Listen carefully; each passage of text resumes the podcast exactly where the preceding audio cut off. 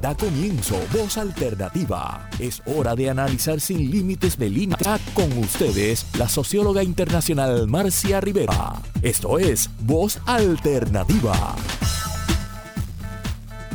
Bueno, amigos y amigas que nos están viendo de distintas partes de Puerto Rico, sobre todo de la diáspora en Estados Unidos, donde tenemos una audiencia muy importante también en América Latina y mucha gente, especialmente en Montevideo, donde yo paso buena parte de, mis días. Hoy les digo que es un día de neblina. Podría ser en Londres, si le muestro la ventana, podría estar en Londres, porque hay una neblina que no se ve nada.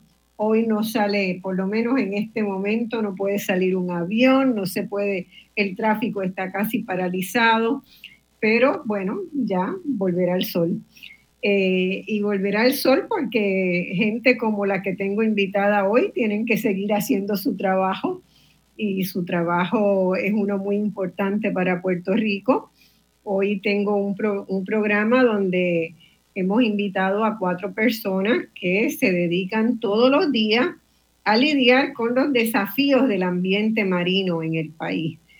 Eh, estos estas cuatro personas eh, son integrantes del equipo de la Sociedad Ambiente Marino, SAM, establecida en el 2001 y que lleva adelante tareas de investigación, de formación de especialistas, de acción directa de remediación, de educación y de prevención.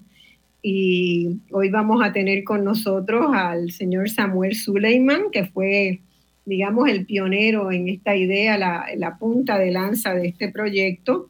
Este, bienvenido Samuel, un placer y un honor tenerlos aquí y especialmente a ti que, que eres un innovador y un generador, una usina de ideas, como dirían en otros lugares. Tenemos al científico Edwin Hernández, que comparte también su tiempo con enseñar en la Universidad de Puerto Rico. De una manera u otra, casi todos están o han estado vinculados a la universidad, que es donde se produce, ¿verdad?, la, la, mejor investigación y la mayor capacidad de investigación. Y de eso vamos a hablar otro día, ¿verdad?, de cómo se va a afectar la investigación con estos recortes de presupuesto que le están imponiendo a la Universidad de Puerto Rico. Dentro de dos semanas vamos a tener un programa especialmente sobre eso tenemos a Frances Candela. Frances, buenos días, bienvenida. Placer también. Y a Fabiola Rivera. Ya después yo los voy a ir presentando con todos sus con todos sus este, atributos. Como ustedes saben que me gusta hacer, no solamente por reconocer a las personas que vienen a voz alternativa, sino para que el país se dé cuenta de la cantidad de talento y capacidades que tenemos instaladas en Puerto Rico para hacer unos gobiernos mucho mejor que los que hemos tenido. Entonces, siempre me gusta que la gente vea que estamos llenos de talentos y de capacidades y que si estamos en manos de truanes, ¿verdad? Este, es porque hemos decidido hacerlo y no porque hayamos buscado dónde está la gente buena. Hemos aceptado que se nos impongan funcionarios año tras año, década tras década, que nunca dan, nunca dan la medida. Puerto Rico está llena de gente como la que vamos a ver aquí hoy, como la que ustedes siempre ven en Voz Alternativa.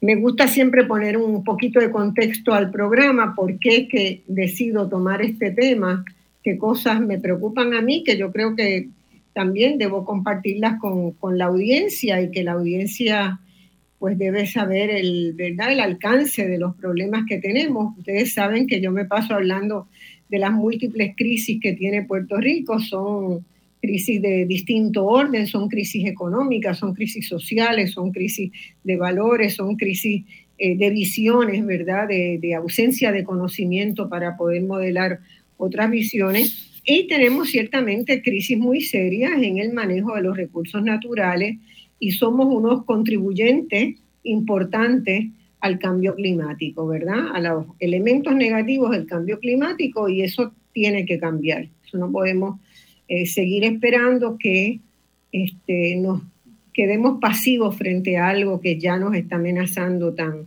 tan fuertemente. Puerto Rico es un archipiélago, ¿verdad? La isla central de nosotros, la isla de Puerto Rico, es relativamente pequeña cuando la comparamos con la mayor parte de los países del mundo, no tan pequeña cuando la comparamos con islas del Caribe, ¿verdad?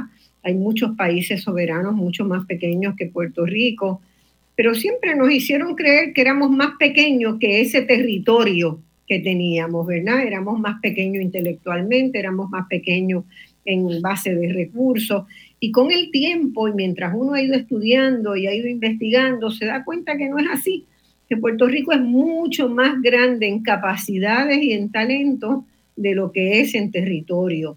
Y por lo tanto, pues tenemos oportunidades extraordinarias que no estamos aprovechando. El 77% de nuestra población vive en costas. Eso nos debe decir algo, ¿verdad?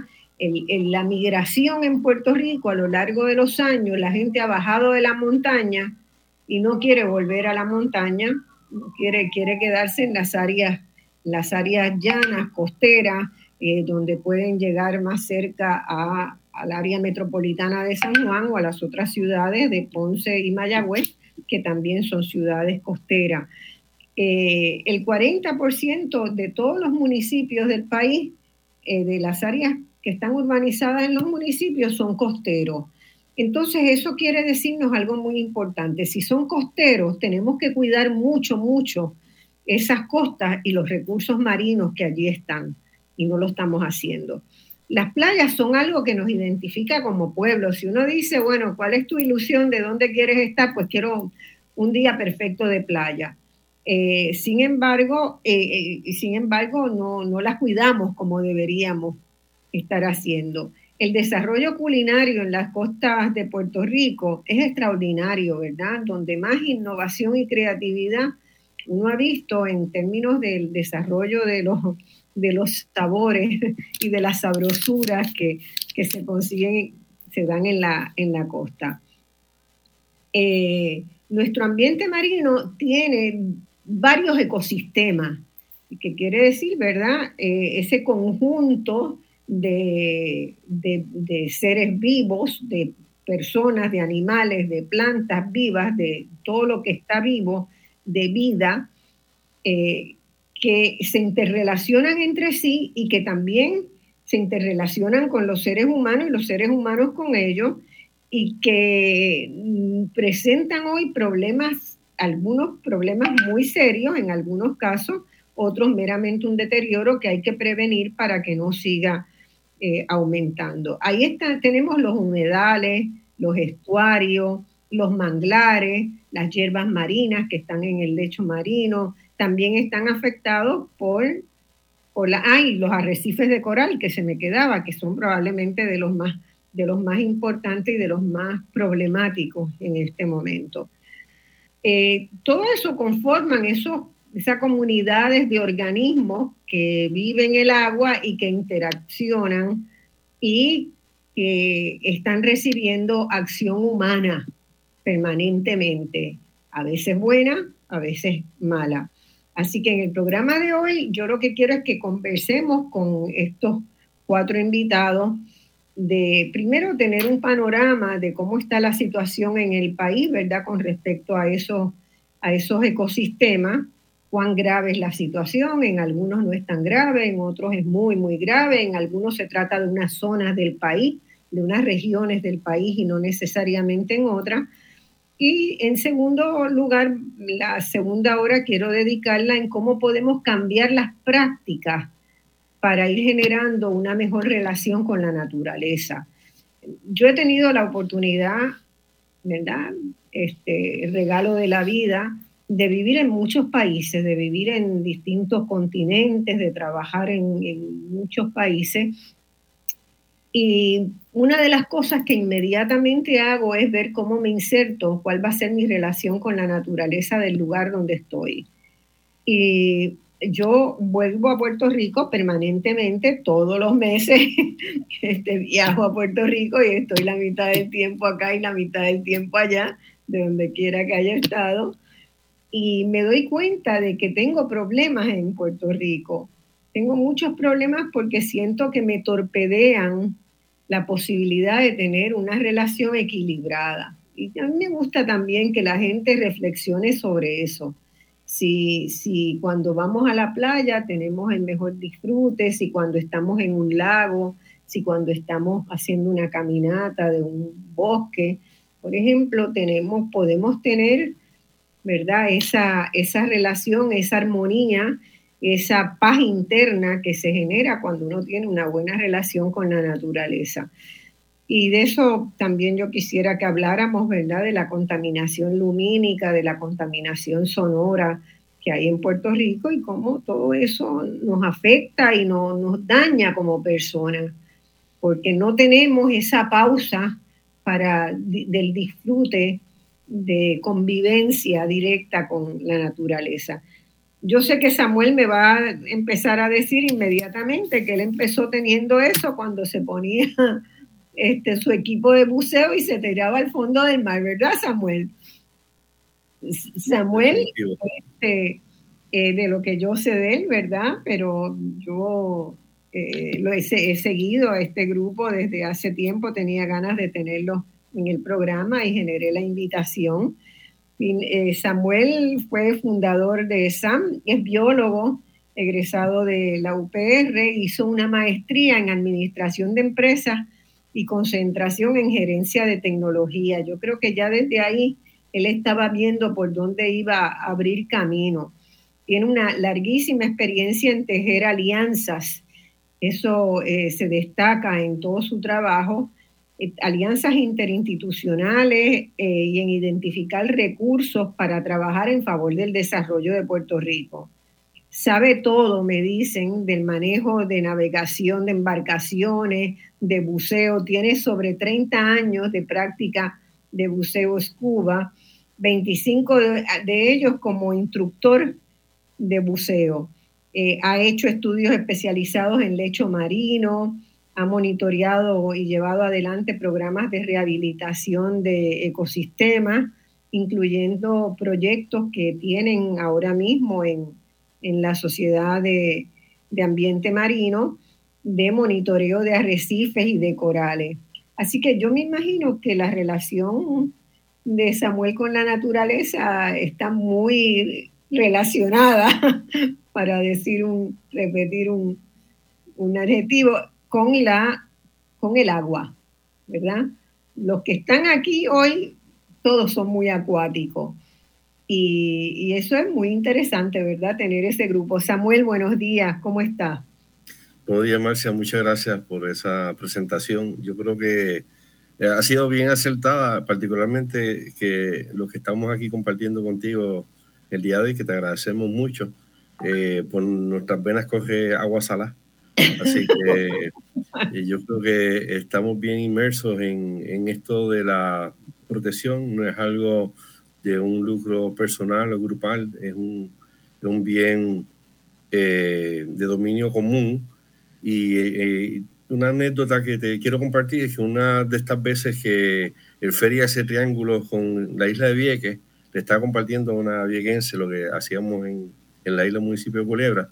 Y me dije, ¿por qué haces eso? ¿Qué te pagan? Y nada, le digo, por amor al arte. Y me dice, no, no, no vuelvas a decir eso, no es por amor al arte es por amor a la patria. Y, lo he eh, puesto en las raíces tan y tan profundamente que hemos tratado de que muchos de los que nos siguen, pues, tengan ese amor patrio, en que las cosas, aunque estén malas, las podemos mejorar. Y si podemos restaurar el arrecife, yo creo que Puerto Rico, un Puerto Rico mejor es posible. Claro. Este totalmente. Yo puedo adherir totalmente tu, tu visión, ¿verdad? tú haces eso por la misma razón que yo hago este programa, porque no me pagan nada, ¿verdad? Es por amor a la patria, es por amor a la educación, es por tener la esperanza de que ¿verdad? los puertorriqueños y las puertorriqueñas puedan reflexionar sobre la situación del país, porque estoy convencida de que puede ser mejor. Así que, eh, Fabiola, Fabiola es especialista en conservación y restauración de corales y yo he leído unas cosas de las que está haciendo que me dejaron escalofriadas, ¿verdad? Que están utilizando la impresión 3D para la restauración de corales y quiero que me lo expliquen todo, todo. Este, porque yo también soy muy fanática de la tecnología y si la tecnología se puede utilizar, ¿verdad? En los procesos este, de, desarrollo humano sostenible, pues vamos a usarlo a full. Es candidata al doctorado en el Departamento de Biología de, de la UPR de Río Piedra. Antes se graduó de Biología Marina en Humacao, en UPR de Humacao, y hizo una maestría en Ecología Marina en la UPR de Río Piedra. Además, ha tomado cursos especializados en Estados Unidos, en Inglaterra, en distintos, en distintos lugares y ha participado en congresos especializados en varias partes del mundo. Cada uno de estos cuatro tiene un resumen muy impresionante que lo pueden encontrar en las páginas de, de la, eh, de, la, de la ONG que llevan adelante, ¿verdad? Que creo que es sampr.org, ya me la sé de memoria. Eh, eh, lleva años, Fabiola, investigando sobre la conservación y restauración de los arrecifes y ha sido mentora a más de 25 jóvenes universitarios que desean formarse en este campo. Y es una de las cosas más interesantes de este equipo, ¿verdad?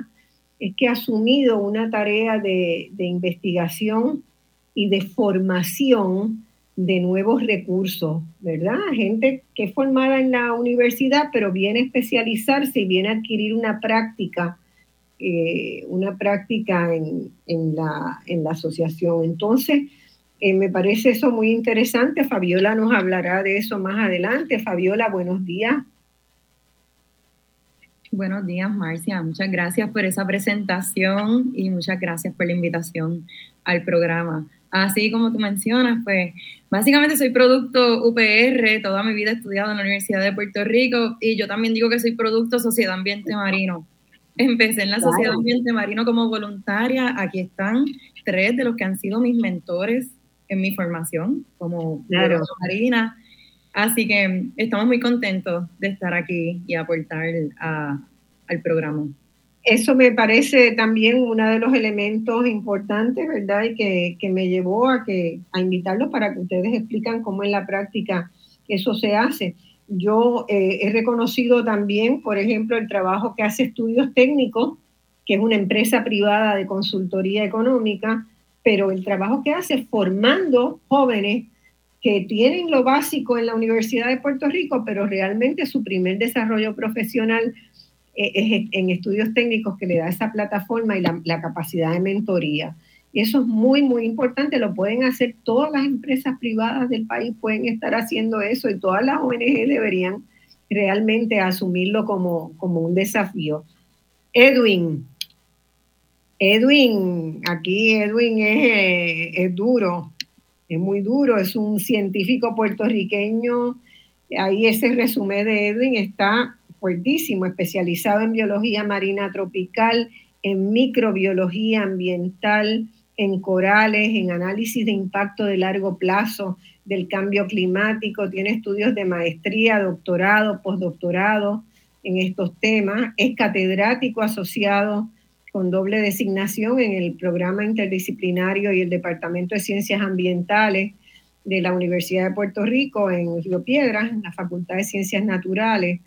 Es también investigador en el Centro de Ecología y Conservación Tropical de, Río Piedra y investigador, es el investigador senior eh, de la Sociedad Ambiente Marino. También está afiliado al Caribbean Coral Reef Institute y a muchas otras entidades científicas donde comparte sus conocimientos de lo que se va haciendo eh, día a día su trabajo.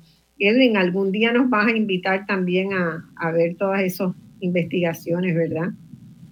Con mucho gusto, ya sea trabajo que hacemos en SAM o en la universidad. Yo, para aclarar, yo soy Ah, esto es mi año número 22 en la universidad. Soy un profesor más bajo contrato. Yo nunca he tenido un puesto permanente en la ah, universidad. Esos, son, esos son, oh. temas para discutir en otra ocasión, pero, pero sí. hicimos aquí un programa, de hecho, sobre el, abuso de los contratos. Yo me, fui de la, yo me fui de la universidad, tuve menos paciencia, tuve menos paciencia. Yo estuve nueve años por contrato y ahí decidí que que me iba, que me arriesgaba la vida. Eh, creo que fue una buena decisión en mi caso. Extraño la universidad todos los días, lloro por la universidad, por lo que le hacen, por lo que yo quisiera que la universidad fuera, por lo que veo que puede ser, pero es un abuso. En mi caso personal me ha permitido. no puedo creer que tú seas por contrato realmente. Eh, pues such is life, como dijo alguien una vez hace un tiempo. Más sin embargo, por el otro lado, el hecho de que uno tiene que prepararse mentalmente y capacitarse para poder anticipar cómo vas a manejar el próximo año académico, porque yo nunca tengo una seguridad de empleo. Yo tengo que estar anticipándome a lo próximo. Eso me ha fortalecido mi capacidad de, escribir propuestas, de llegar fondos, de contribuir en el trabajo que está haciendo Sammy y los demás muchachos en, en fortalecer la capacidad de trabajo y la, y la solidez de la sociedad ambiente marino ya no es como un grupo que originalmente era de gente que éramos aficionados al asunto del buceo y hacia, se hacían limpiezas de playa y otro tipo de actividades de conservación y de concienciación, porque la sociedad siempre ha tenido un rol de educación extraordinario. Pero es que la sociedad se ha convertido hoy en día, hoy por hoy, en un líder en Puerto Rico en cuanto a la producción de ciencia y, trabajos publicados en revistas arbitradas y todo eso que podemos competir contra cualquier instituto de investigación cómodamente. Y con mucha modestia lo digo, pero eh, así que una cosa lleva a la otra. Eh, eso es una historia que yo también la recuerdo, ¿verdad? Nos pasó a los que éramos investigadores que formamos CEREP en 1971 en Puerto Rico. Y Ser el Centro de Estudios de la Realidad. Sí, oh, yo, fui fundadora y directora del centro por muchos años y creo que mi historia también de, lo, de, la, de la condición de ser por contrato estaba relacionada con eso, que sentían que había alguien haciéndole, ¿verdad? Un, un trabajo de competencia, haciendo cosas fuera de la universidad.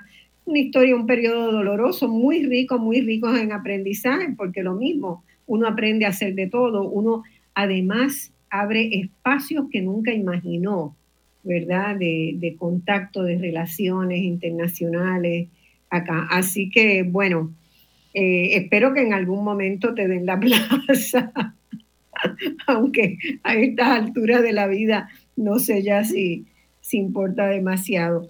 France, France tiene, Frances Candelas tiene un BA en bachillerato en ciencias de la Universidad de Puerto Rico, también del recinto de Río Piedra, y otro en tecnología veterinaria del recinto de ciencias médicas.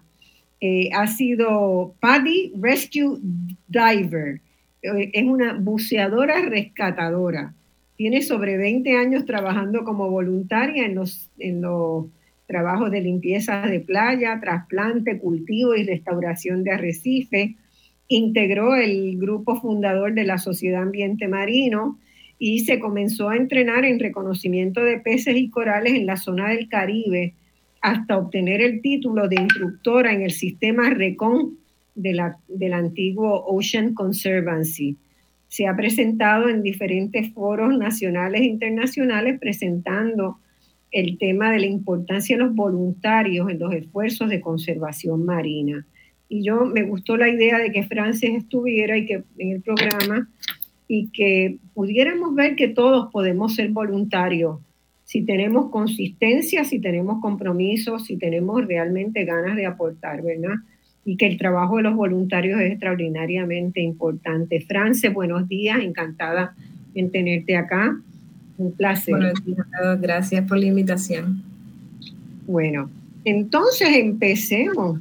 Y como yo les dije en el contexto, yo me gusta siempre empezar por el dónde estamos. Yo fui discípula, eh, discípula y seguidora y tuve la ventaja de tener la mentoría de un economista que, murió hace mucho tiempo, pero que me dejó todo en la vida, eh, Aristalco Calero. Y Aristalco siempre decía, hay que empezar por la base. Y la base es, ¿cómo estamos? Cuál es la condición en este momento, ¿verdad? Del, ambiente marino en Puerto Rico y, cuáles son las políticas públicas y cuáles son las prácticas ciudadanas. Esa es tu base.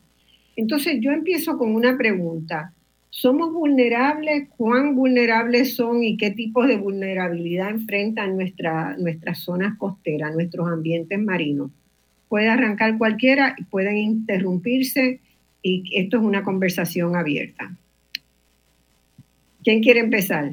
Mm, definitivamente eh, estamos bien vulnerables. Eh, la historia nos recuerda hace eh, apenas cinco años atrás, cuando pasó los huracanes Irma y María, el impacto que nos tuvo a nosotros. fue impresionante ver fotos de embarcaciones en el aeropuerto Luis Muñoz Marín. así que nosotros tenemos una infraestructura, ¿verdad? Y una eh, y unas eh, particularidades que debemos atenderlas de alguna manera y no lo hemos comenzado a internalizar. Eh, ¿A qué me refiero? Que en muchas ocasiones pensamos que como estamos ahí y llevamos 20, 30, 50 años, 100 años, pues va a seguir así, ¿no? La realidad es que estamos viendo que los efectos del cambio climático aumentan el impacto de las marejadas ciclónicas, aumentan la erosión. Estuvimos todo el principio del año 2018 hablando de la erosión costera, erosión costera, erosión costera. Todos los titulares de la prensa, ya sea escrita o la prensa televisiva y radial, en el 2018 estaban enfocados a la erosión costera. Cuánto daño a la propiedad, cuánto daño a la infraestructura y en algunos casos hasta a la vida. ¿Qué significa esto? Que si no consideramos esto, eh, lo, que, lo que conduce a esta erosión, ¿verdad? Que es la falta un sistema recifal de protección, vamos a ir teniendo. Pero mientras tanto, también tenemos que tener unas medidas correctivas eh, e ir planificando eh, para el futuro. Así que sabiendo que somos vulnerables, tenemos entonces que anticipar esa vulnerabilidad y entonces ir tomando acción sobre ella para que estos impactos no, no sean eh, de aquí a un próximo evento catastrófico atmosférico, como fue el paso de María, en que las casas nos vayan y nosotros estemos adentro durmiendo, en que los hospitales, la entrada de, el, procesamiento o la generación de energía eléctrica se nos vaya por, por falta de protección costera. Todo este tipo de, de situaciones que eh, hacen vulnerable la infraestructura y los servicios críticos y básicos de nuestro pueblo se deben de considerar. Así que eh, arrancando para darle pie quizás a, los demás compañeros, ¿verdad? Creo que sí, que somos vulnerables. Muy vulnerables. Yo creo que adicional a lo que plantea Samuel, eh, si estiramos el chicle de esa definición de vulnerabilidad, nosotros tenemos que hacernos un autoexamen el primer problema que tenemos donde la vulnerabilidad se magnifica es por nuestra relación y condición política con los Estados Unidos. Aquí hay unos legados coloniales, hay unas políticas neocoloniales que siguen eh, enforzándose en Puerto Rico, que básicamente en el contexto de la vulnerabilidad nos crea un amarre. Nosotros tenemos vulnerabilidad por seguridad y soberanía alimentaria. Este es un país que depende 85% aproximadamente de sus productos que vengan de afuera. Tenemos una vulnerabilidad de disponibilidad de agua porque estamos en una zona donde todos los modelos climáticos claramente han establecido que las tendencias que están habiendo, que han habido en décadas recientes, y que van a ver en las siguientes cuatro o cinco décadas son de una disminución en los patrones de lluvia y de comportamientos erráticos. Llueve menos, pero hay eventos donde la cantidad de lluvia de un solo evento es catastrófica. Y eso que hablaba de Samuel, de esa vulnerabilidad a esos eventos y sorpresas de la naturaleza, se magnifican. Y se magnifican en lo que en inglés le llaman los Island Development States o los Small Island Development States las islas, los pequeños estados isleños, todos los que somos islas tenemos unas vulnerabilidades particulares solo por el hecho de que no somos un lugar grande geográficamente y estamos físicamente aislados de otros lugares. Entonces, el estar amarrado a una marina mercante que es la más costosa del mundo a través de las leyes de cabotaje nos convierte en un estado altamente vulnerable estamos en medio de la ruta de los huracanes, estamos en una zona de actividad sísmica y en tiempos recientes se nos ha estado recordando, ¿verdad? De forma bastante notable. Así que todos esos aspectos en un país donde no se han implantado adecuadamente las estrategias de desarrollo sostenible, es como un efecto que va magnificándose, como construyendo este, un rompecabezas donde todas esas piezas se van atando eso magnifica los factores que decía Samuel, donde entonces ya no es solamente el asunto de la erosión costera, de que vamos perdiendo los recursos, de que se aprueban proyectos en áreas vulnerables ecológicas o muy cerca de la costa, lo cual pone de vulnerabilidad, aumenta la vulnerabilidad a la gente, sino todos estos otros factores socioeconómicos que se pegan todos juntos y entonces se convierte en un problema bien grande. Así es, y hay, problemas que, ¿verdad? que no surgen del medio ambiente, pero que tienen un impacto bien directo. La desigualdad social que tenemos. Nosotros tenemos 50% de la población bajo nivel de pobreza, que vive hacinada, que vive, que no tiene las condiciones sanitarias necesarias. Por lo tanto, ese 50% de la población es absolutamente vulnerable por temas de salud. Y lo hemos visto, lo vimos en todo el, en todo el proceso de los huracanes, lo hemos visto durante los terremotos, lo hemos visto todos los días.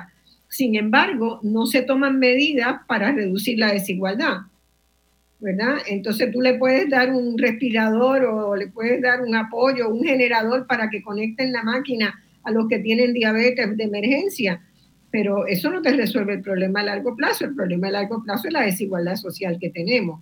Entonces, yo, yo, yo me encanta que ustedes vengan, traigan así esa visión redonda, porque la gente tiene que empezar a hacer las conexiones entre una cosa y otra, ¿verdad?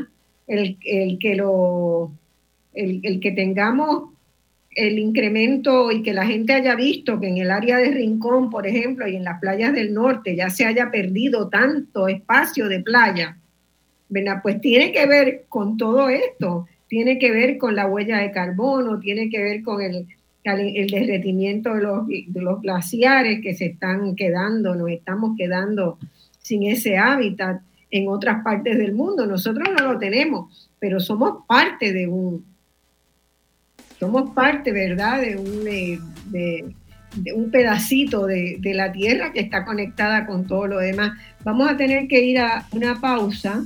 Este, ahora, pero vamos a seguir todavía profundizando un poco más en el tema de la vulnerabilidad, porque cuando, si la gente se da cuenta de que cada uno es vulnerable, ¿verdad? Todos somos vulnerables en la condición en que estamos. Si no cambiamos, todos somos vulnerables. Eh, vamos a la pausa y volvemos con voz alternativa en unos segundos. Ya estamos de regreso al análisis de los temas que te interesan. Escuchas Voz Alternativa por Radio Isla 1320. Bueno, amigas y amigos, estamos eh, en la, entrando al segundo segmento de Voz Alternativa de hoy. Estamos discutiendo los desafíos ambientales, marinos en especial, que tiene Puerto Rico y tenemos invitados a integrantes del equipo de la Sociedad Ambiente Marino, algunos de ellos de la Sociedad Ambiente Marino, que se estableció como una ONG, una corporación sin fines de lucro, en 2001 y que está haciendo un trabajo muy importante de investigación, de documentación, de restauración, este, práctica concreta de, eh, de algunas zonas que están deterioradas. Y eh, estamos hablando de las condiciones de vulnerabilidad que tiene, que tiene Puerto Rico, ¿verdad? ¿Qué tipos de vulnerabilidad enfrentan nuestras zonas costeras? Y dijimos el incremento del nivel del mar y como resultado del cambio climático, ya es muy claro en Puerto Rico cuánto se ha perdido de costa. Nos vamos a quedar como un país más chiquito, ¿verdad? Pues, eh, eso, eso varía un poco de sitio a sitio. Hay tramos de la isla donde se han perdido más de 60 metros lineales de playa en algunas áreas, inclusive áreas adyacentes a, a núcleos urbanos importantes, como se mencionó previamente, la área de la costa Rincón, Dorado, zonas donde hay comunidades ya socioeconómicamente vulnerables como Loíza. Están experimentando problemas muy críticos. Y, y aquí nos lleva una disyuntiva en términos de toma de decisiones del gobierno, porque si la zona del condado y zonas de Dorado, que son áreas donde la infraestructura es muy distinta y el tipo de comunidad es económicamente mucho más pudiente que las que son quizás las comunidades en otros municipios, aquí hay que tomar unas decisiones de qué pesa más. Vamos a proteger la zona de Isla Verde porque allí está el aeropuerto que es crítico para la economía del país, o vamos a enfocarnos en una comunidad de quizás no tanta capacidad económica. Esas son unas tomas de decisiones muy serias que nos vamos a enfrentar que enfatizan el asunto de la desigualdad. Edwin, eh, basado un poquito en la historia, bastante, bastante atrás, ahora que el viejo San Juan está lleno de barquitos de muchos países que nos visitan, ¿verdad? Eh, celebrando esos 500 años de la ciudad capital, eh, tenemos que tener un contexto histórico de que muchas de estas poblaciones costeras de nuestros actuales 44 municipios costeros fueron esclavos fugitivos. Fueron gente que, fueron tan y tan presionados y marginados que huyeron y el lugar donde podían eh, conseguir algún tipo de alimentación era la pesca o la salida, los, eh, la salida de los ríos para tomar el agua potable. O sea que nosotros tenemos un... Población cimarrona. Exacto. Esa, esa población de nosotros, eh, una población vulnerable, y no es lo mismo, ahorita Marcia está hablando de los generadores para el diabético, etcétera. No es lo mismo que yo eh, tengo una situación bajo un huracán con generadores, placas y todos los muñequitos en mi casa y una persona no los tenga. O sea que la vulnerabilidad va bien atada al, al, factor socioeconómico.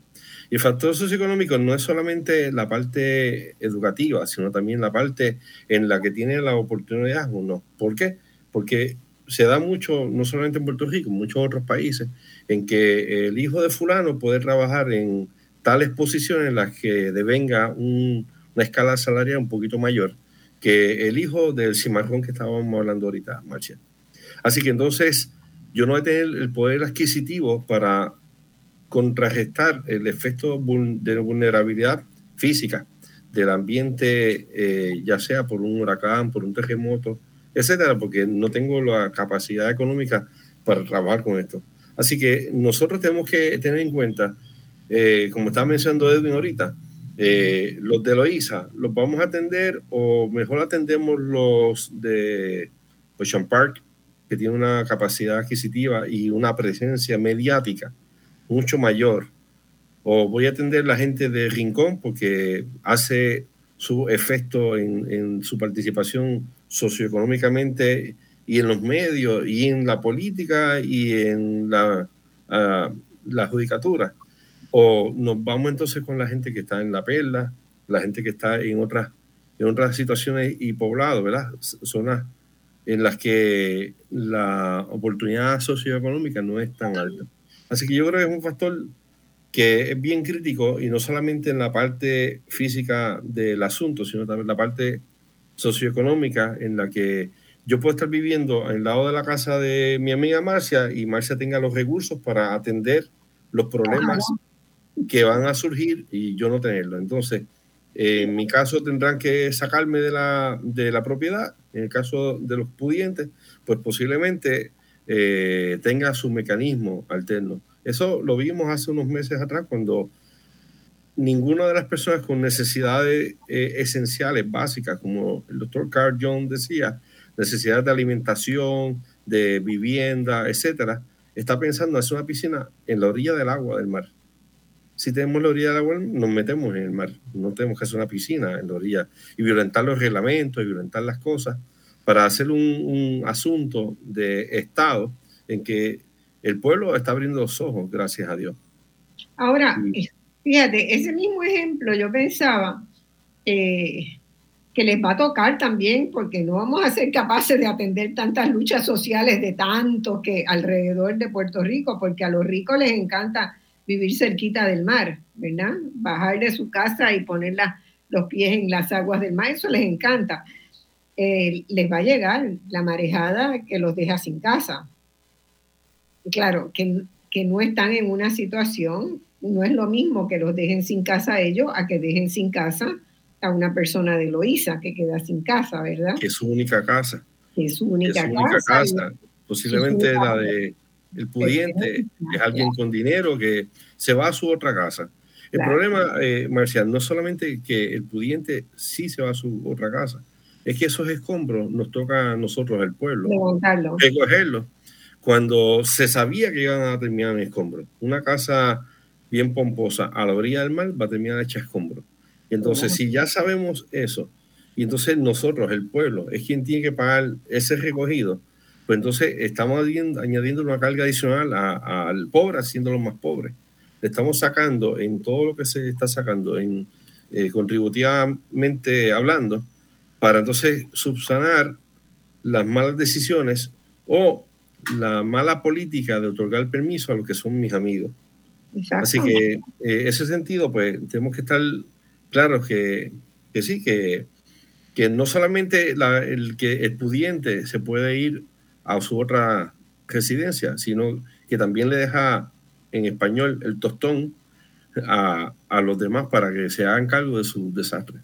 O sea, resumiendo lo que tú dices, hay una vulnerabilidad muy grande en Puerto Rico, ¿verdad? Que nos afecta a todos, pero a unos les afecta más que a otros. ¿verdad? Esta es la, esa, esa es una conclusión terrible, ¿verdad? Porque todos estamos dejando que nos afecte a todos por eh, no tener dos dedos de frente, dos dedos de frente. Entonces, este, eso, eso eh, la erosión de las costas, la entrada del mar, las marejadas, todo eso sabemos que va a pasar y va a seguir pasando porque quienes, quienes hacemos monitoreo de lo que pasa en el resto del mundo lo estamos viendo. Es un problema global. Pregunto ahora, paso a otra pregunta y a lo mejor este o Frances o Fabiola pueden contestarme, si no cualquiera de, cualquiera de ustedes puede hacerlo se supone que Puerto Rico tuviera ya un plan, un plan de mitigación, adaptación y resiliencia al cambio climático. Eso se le encomendó a un comité de expertos, que no eran ustedes, se le encomendó a otro comité, a otro comité, ¿verdad? Y asesores en cambio climático. ¿Qué sabemos de eso? ¿Ustedes saben algo de eso? Yo no sé yo busco en la internet y encuentro muy poco, no hay un informe. Creo que leí un informe del primer consejo, el primer consejo que se había nombrado, el Consejo de Cambio Climático en Puerto Rico, llegó sí a someter unos primeros informes de trabajo. Eso lo he encontrado. Después de eso, ¿qué sabes? Eh, bueno, tanto Samuel como yo hemos participado dentro de los trabajos iniciales que hizo el Consejo de Cambios Climáticos de Puerto Rico. no recuerdo sus nombres en el Consejo. Sí, yo directamente pues estuve involucrado en parte del grupo de trabajo que, eh, del, capítulo sobre biodiversidad. Ese proceso se había comenzado la revisión de ese documento eh, antes de los huracanes y quedó un poco estancado inicialmente por eso pensaría que el asunto de los terremotos lo retrasó un poco y luego el asunto de la pandemia y por ahí ha sido la historia. Ese proceso está activo, está corriendo. Eh, el del Consejo. El del Consejo. El, consejo original. ¿Qué pasó con el, otro comité? El del SEAC el, comité nombrado por la ley 33 creo que era. Eh, eh, en verdad, se le da una validez a, a SCAC y se le ordena generar ese informe.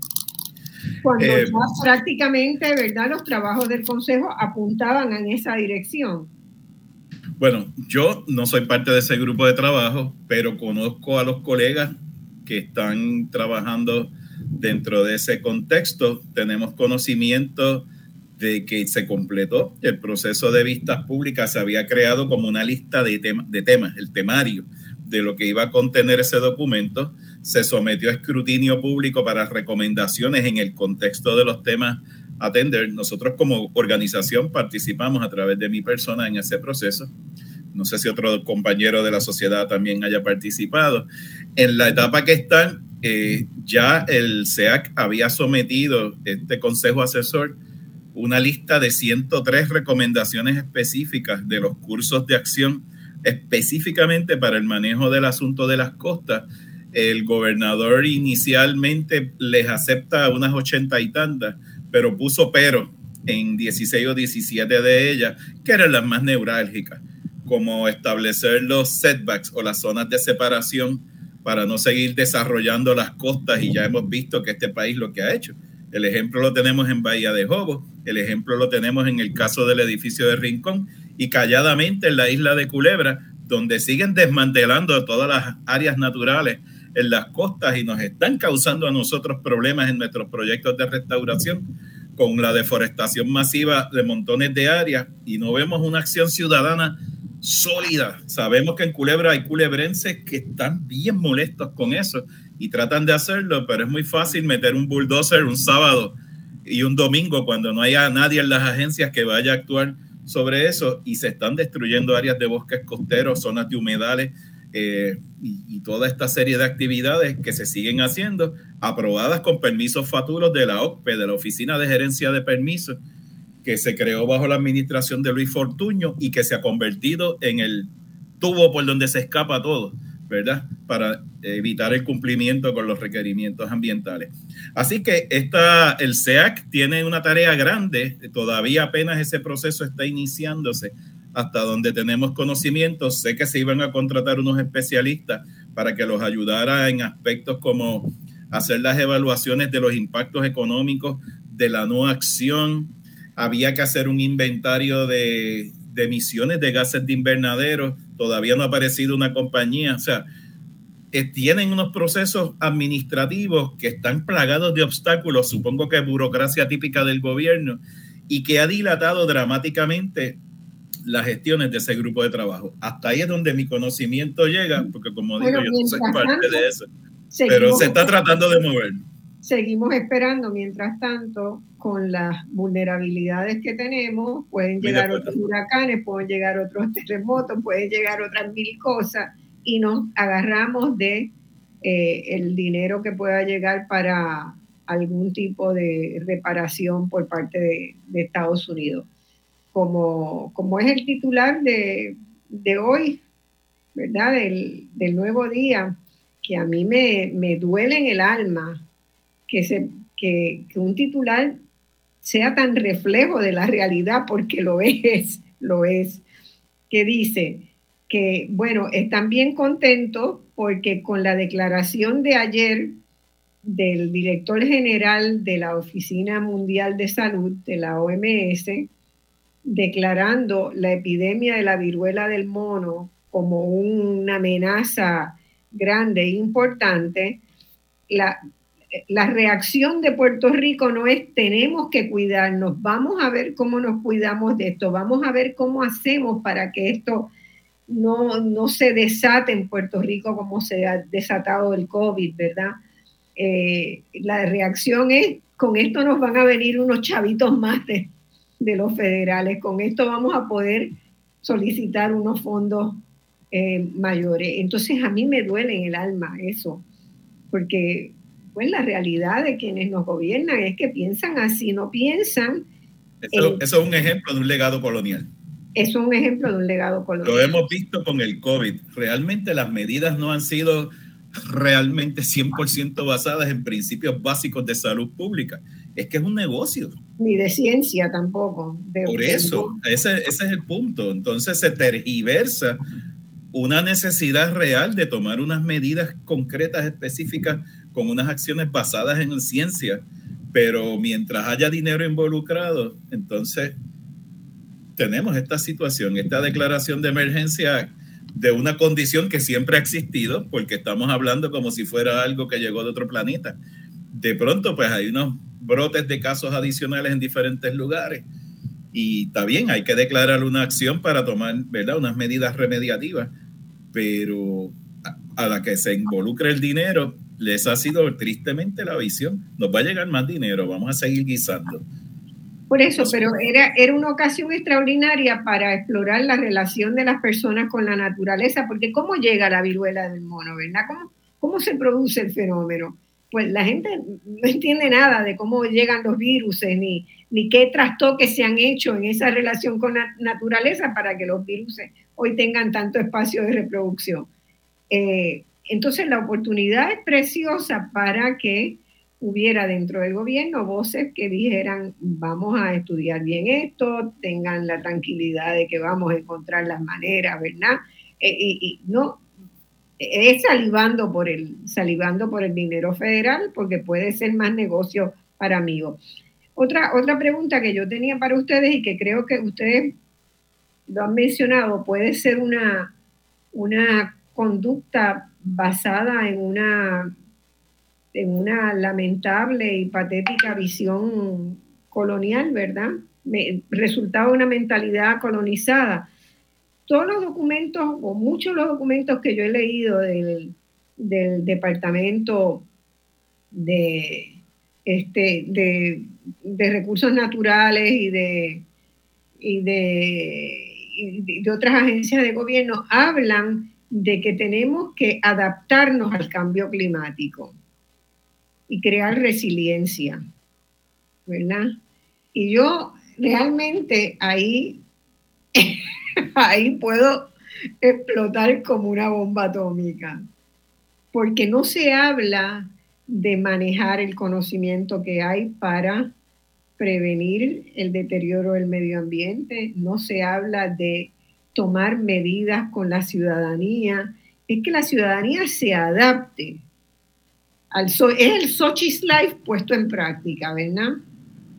Nos adaptamos y creamos resiliencia. Yo, hoy, hablando con mi hijo de 11 años de prácticamente esos temas, de cómo el, la, estar pendiente solo cada cual a sí mismo y, ¿verdad? Uno no quiere meterse en la vida del otro, pero la realidad es que dependemos uno del otro, igual que los ambientes, lo que pasa en la montaña, en los ríos, repercute en el mar. Y, y hay cosas que son por lógica, hay cosas pequeñas que cada uno puede ir haciendo, no es que me tengo que adaptar a todo. Podemos hacer una lista de las cosas que uno se debe adaptar y otras de las cosas que podemos ir haciendo para poco a poco ir dando esos pasos. Eh, eh, no sé, eh, Fabiola, en los estudiantes que llegan donde ti, que tú vas a hacerles mentoría, ¿llegan con otras visiones? O yo me voy a tener que encerrar en un closet y no salir nunca más a ver el mundo. Porque realmente, o sea, a mí no me hablen de que me tengo que adaptar a nada, tengo que cuestionar, tengo que buscar una forma alternativa, si realmente creo en lo que creo, ¿verdad? Este, tengo que buscar una forma de, de, de virar la tortilla, de, de pensar otro mundo. El mundo no tiene que ser esta porquería. Sí, eso es bien interesante porque cuando a mí se me acercan distintos estudiantes porque quieren investigar conmigo, porque les interesa el mundo marino y demás, están los estudiantes que están un poco más conscientes de, de lo que está ocurriendo ahora mismo con el cambio climático y todos los efectos que estamos teniendo, no tan solo en los ecosistemas, sino en nosotros mismos. Y también están los estudiantes que llegan con, no, no, con poco conocimiento sobre lo que está pasando y sí pueden tener esa mentalidad como que, ok, soy yo el que me tengo que adaptar a estos cambios y ahí es donde pues entra lo que es la educación.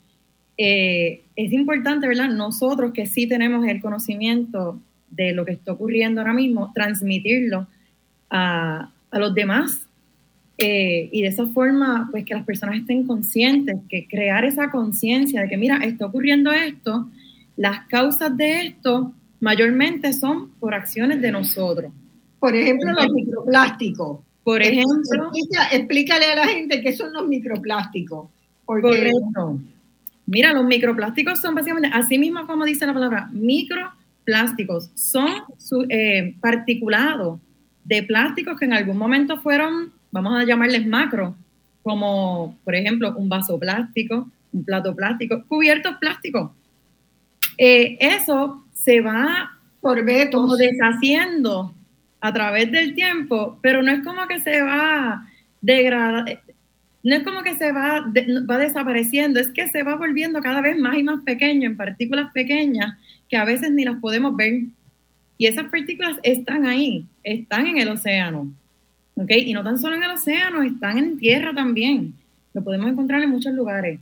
Y el simple hecho de nosotros utilizar tantos plásticos diferentes para distintas cosas, plásticos que solamente los usamos una sola vez, eso es para pensar porque eso se tarda 500, 600, 700 años en degradarse.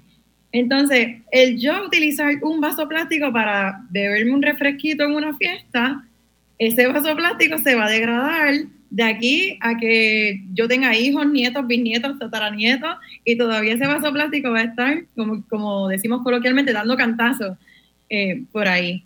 Y o, estará, o estará en el estómago de algún animal porque se... Correcto. que se intoxicó. Que... Exactamente, ese es el problema de los microplásticos, porque al volverse así, en, esa, en, en ese tamaño tan pequeño, pues los animalitos no distinguen esto es plástico, esto es comida, ah, si está donde está mi comida, me lo voy a comer y termino ingiriendo ese plástico. ¿Qué pasa? ¿Qué nos pasa a nosotros? ¿Qué pasa si los peces se comen el microplástico? A nosotros nos encanta el chillo frito, nos encanta comer mero, nos encanta comer dorado.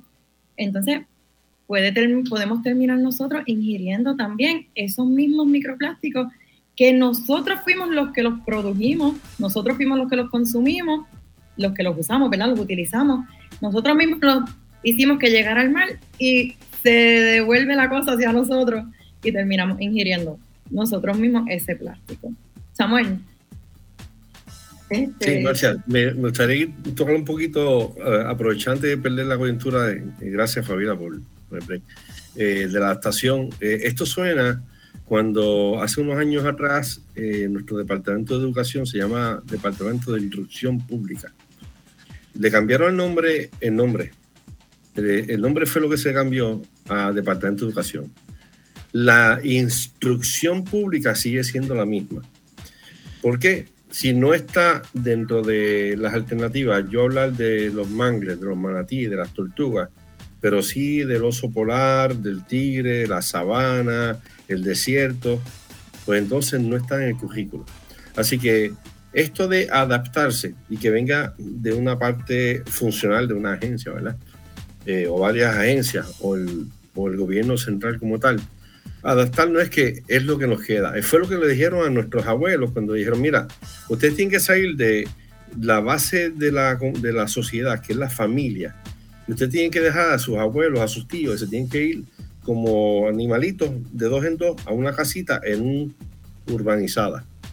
¿Por qué? Porque entonces aquí, para que tú llegues ahí, no va a haber pasaje público. Vas a tener que ir en tu propio vehículo. Y entonces uno de los, de los cuartos más grandes que tiene la residencia, ¿verdad? Es la marquesina. Tenemos el cuarto más grande de la casa, no es para el que paga la casa, es para el carro.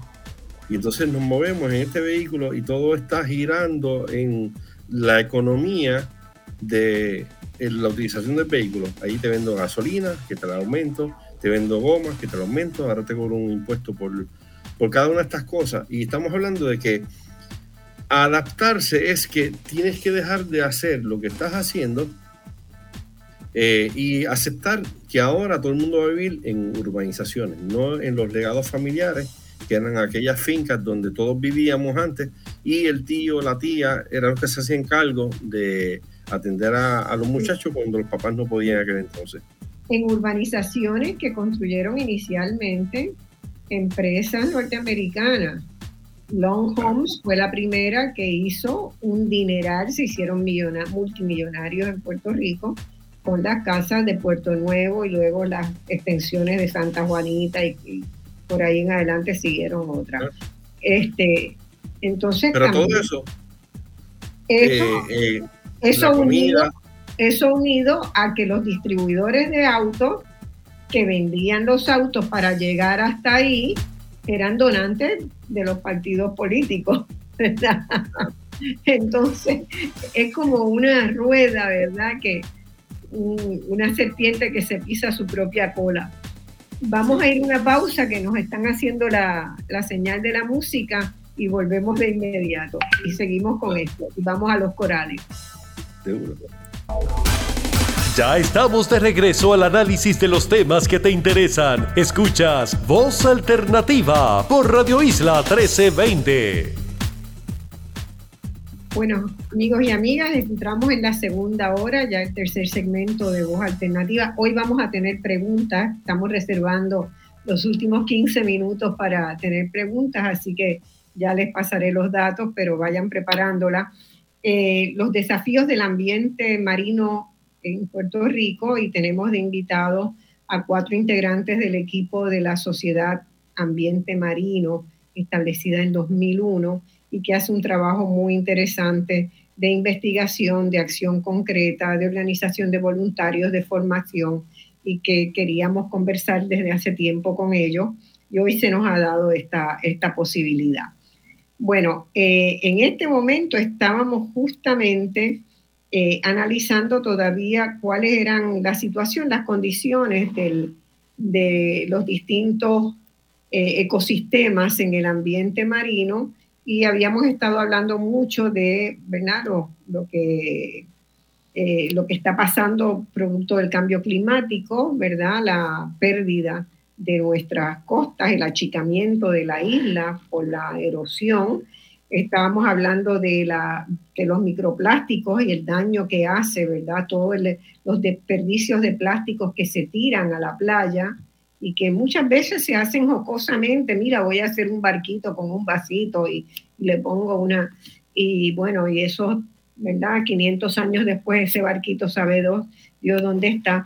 Y no sé si los que nos escuchan saben, mi panel seguro, de seguro sabe, de que hay una isla de basura de plástico que está flotando por el mundo y que da vueltas, esperemos que no, que no llegue eh, que no llegue pronto a Puerto Rico, es una isla casi del tamaño, ¿verdad? Este, de, Puerto Rico, que está compuesta de eh, todos los desperdicios plásticos que se, han, que se han juntado y el tenedor engancha otro, fibra y engancha otro y engancha otro y se ha ido construyendo una isla flotante de basura que hoy pone, pone ¿verdad? Es uno de los, de los eh, importantes contaminantes y de los riesgos grandes que tienen. Entonces, yo quería, una pregunta que quería, que quería poner sobre la mesa. La pesca en Puerto Rico, la pesca en Puerto Rico no está abusando de, ninguna, de ninguna especie, ¿verdad? Aquí no hay un problema de sobrepesca en la isla, eh, o lo hay, no sé. Eh, a mí me parece que no, que más bien hay de, de poca pesca. Eh, y de dificultades para pescar, pero no sé si hay en alguna especie hay alguna observación que hayan hecho ustedes de, que se han ido acabando algunas especies de peces o de mariscos eh, tropicales que estaban disponibles en Puerto Rico. No lo sé yo. Hay, eh, bueno, los datos que recopila el Laboratorio de Investigaciones Pesqueras del Departamento de Recursos Naturales que es una de las áreas del departamento que siempre ha funcionado bastante bien, eh, sí evidencian que para algunas especies de meros, por ejemplo, ha habido una merma a través del tiempo y sobre todo las especies más grandes de lo que llaman el mero guasa, el, el, mero eh, blanco, que también es Epinephelus y, eh, y Tajara, y Epeniphelus striatus. Son dos especies que están reguladas. Eh, el mero gigante está prohibido continuamente su captura. En el caso de la otra especie, también está regulada eh, bajo el esquema que maneja el Caribbean Fishery Management Council para aguas federales. Y hay varias especies que tienen vedas temporeras, la langosta tiene vedas temporeras, algunas especies de pargo. Así que hay varios de los recursos para, manejar. su, su, captura porque los datos históricos evidencian que han ido mermando comparativamente con otras jurisdicciones del Caribe. Y aquí podríamos hablar de Jamaica, de Haití, etcétera hay lugares donde la pesca es verdaderamente casi de carácter de colapso ecológico.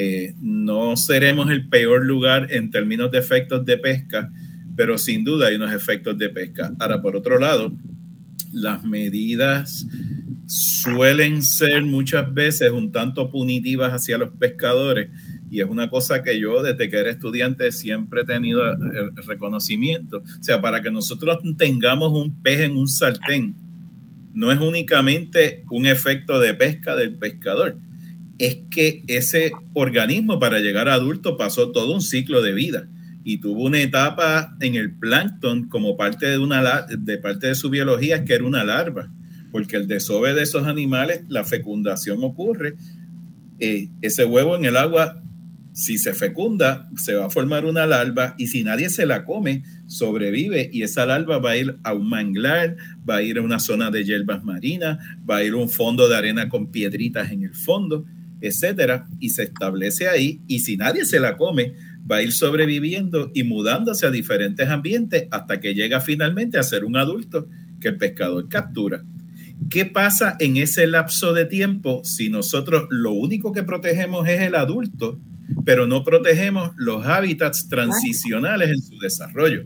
Necesitamos estuarios saludables, necesitamos praderas de hierbas saludables y estos otros arrecifes pequeñitos de la costa que no parecen tener ningún valor, pero que son las más críticas líneas de defensa contra el oleaje en la playa para que tengamos playa, y son las áreas de crianza en etapas juveniles y todos esos pasos, de alguna manera tenemos que tener una visión más holística del manejo del recurso para que ese recurso de pesca que le echamos la culpa al pescador nada más, pero cuando sumas realmente el efecto de todos estos factores es mucho más fuerte que el efecto de la pesca. Entonces, tenemos que verlo de especie a especie. Los manglares también, los manglares que aquí los cortan cada por tres. Correcto.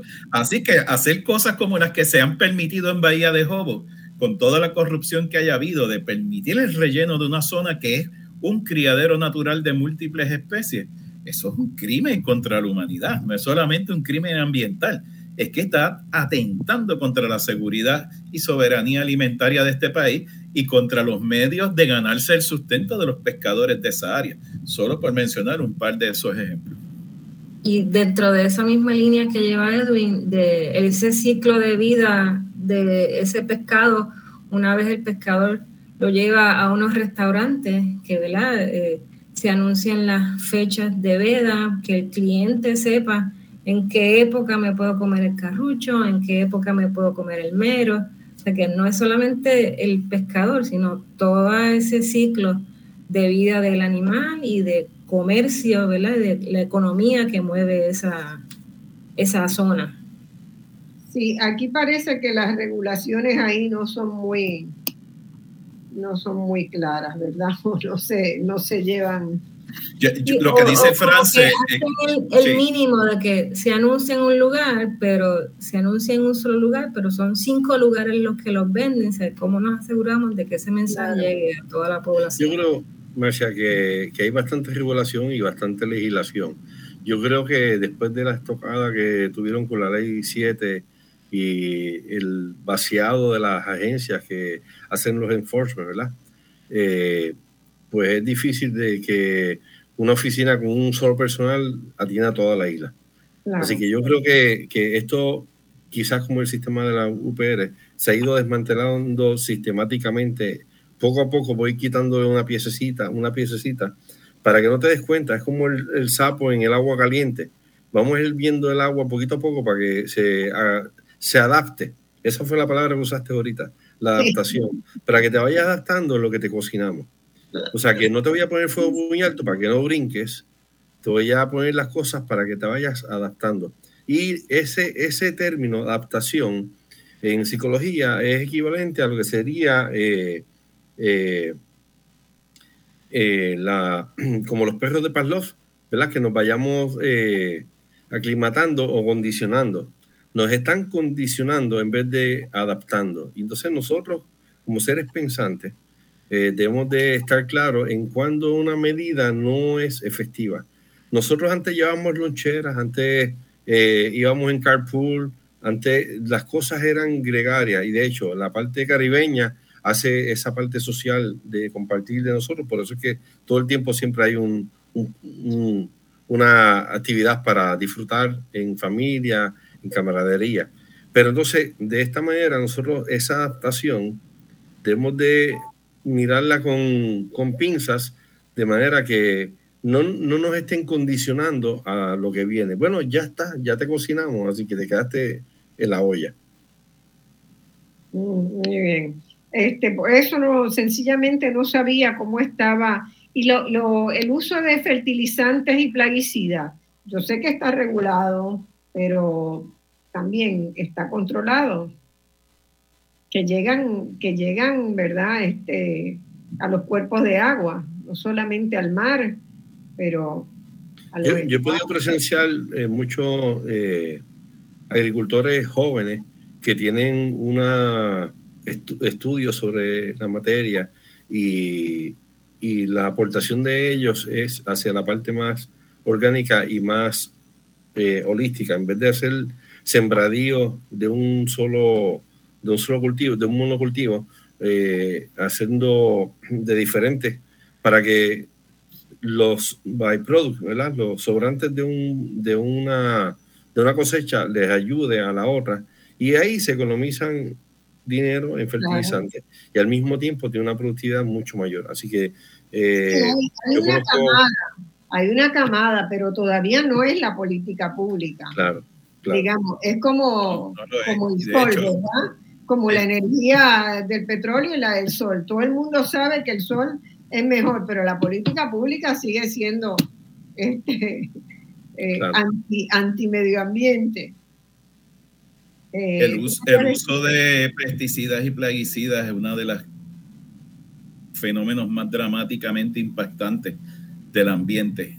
Está probado que son dañinos para múltiples organismos, eh, inclusive los corales. Hay un efecto de toxicidad involucrado el exceso de fertilizantes produce un efecto idéntico a la descarga de aguas usadas en términos del exceso de nutrientes. Y peor que todo eso, en el contexto del cambio climático, las aportaciones de óxido nitroso que los fertilizantes hacen, eh, que escapan a la atmósfera, cada molécula de óxido nitroso es unas 200 y pico, 255 veces más dañina para la capa de ozono y, para el efecto de invernadero que lo que es la acumulación de dióxido de carbono. Así que tiene un efecto desastroso en acelerar los procesos de calentamiento del planeta.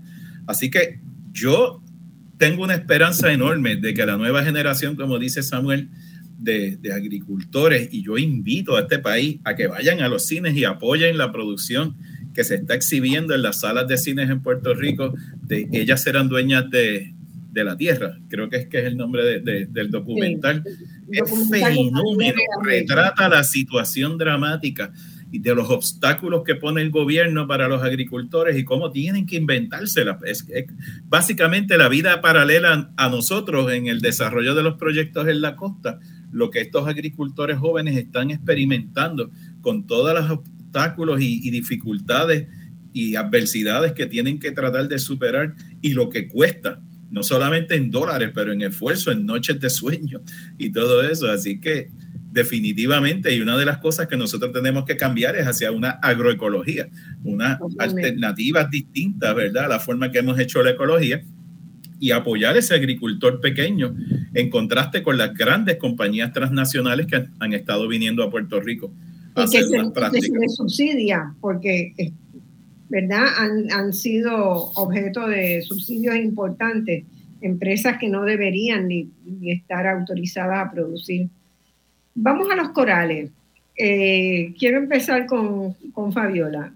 ¿Por qué los corales, para el público general, por qué los corales perdieron su color? ¿Por qué, de ser, ¿Por qué hay un nombre que llama a un color coral? ¿Verdad? Ese color coral, ¿por qué los perdieron? Sí, se blanqueciendo. Sí, e, ese es el famoso blanqueamiento de coral que lo tendemos a escuchar todos los años alrededor de los meses de agosto, septiembre, porque para ese tiempo, correcto, para ese tiempo es cuando más calientitas están nuestras aguas en Puerto Rico y en el Caribe en general y en las zonas tropicales.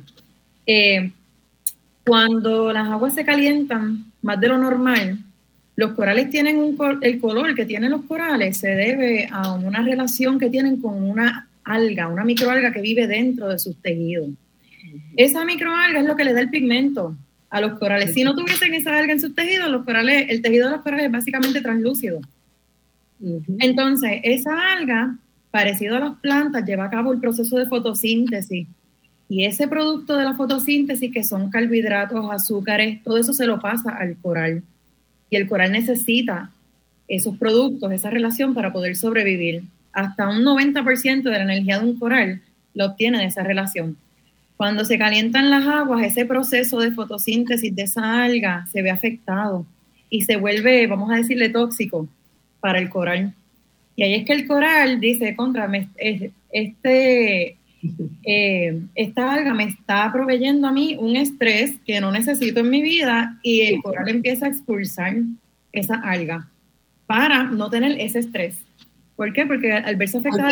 Hay, que salir, hay que salir de lo tóxico. Correcto, y así mismo hacen los corales. Eh, y al yo, al ese coral expulsar esa alga, pues queda blanquito, porque expulsó lo que le daba pigmento. ¿Qué pasa? Cuando los corales expulsan esas algas, pues ya no tengo lo que me proveía ese 90% de mi energía para crecer, para reproducirme, para simplemente sobrevivir. Entonces, si las aguas siguen calientes y el coral no restablece esa relación con esas algas, pues el coral eventualmente puede morir. Y ahí es que viene el famoso blanqueamiento de corales. Si las aguas se enfrían, el coral tiene la capacidad de restablecer esa relación y, poder sobrevivir. Y lo hemos visto. Hemos visto corales que se blanquean completamente y eventualmente se restablece la, relación y vuelven a adquirir su pigmento, como también hemos visto corales que no han logrado eh, sobrevivir porque las aguas se mantuvieron calientes por mucho tiempo. Así que eso es básicamente lo que ocurre cuando se blanquean los corales. Y esto Y la pregunta es, ese coral, si, si bajara la temperatura significativamente, puede recobrar el color. Correcto, porque puede... Exacto, el hecho de que un coral esté blanqueado no necesariamente significa que está muerto. Claro. Simplemente que perdió esa relación simbiótica.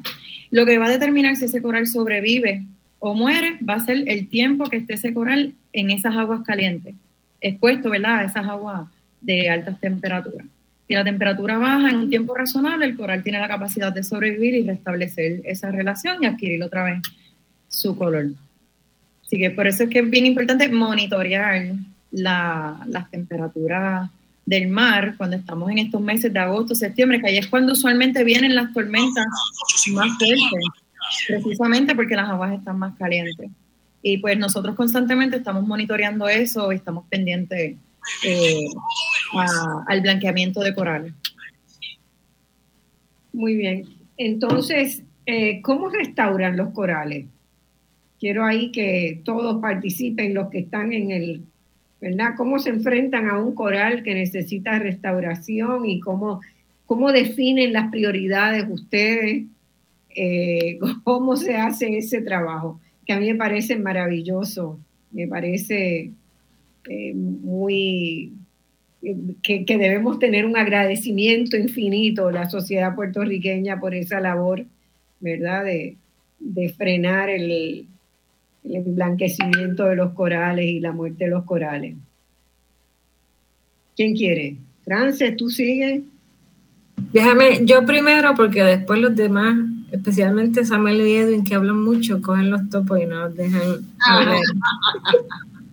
eh, yo creo que es una combinación entre, ¿verdad? Los que, como menciona Fabiola, los que están constantemente en el agua, ¿verdad? Esos científicos, esos este, eh, trabajadores en, el mar, viendo y monitoreando, y también eh, el público, la gente, ¿verdad? A veces eh, en las playas, cuando tienen, salen en, su, en sus botes con su familia, el que le gusta el mar y lo cuida, Eh, siempre está observando y curioso de que, mira, hoy me metí al agua, el mes pasado me metí al agua y observé este cambio y entonces eh, nos llaman, nos escriben, nos preguntan, mira, yo vi esto en tal área y ahí empezamos diferentes conversaciones y ahí pues eh, surgen ideas de quien menos uno pensaba te da una idea para una investigación y así nos vamos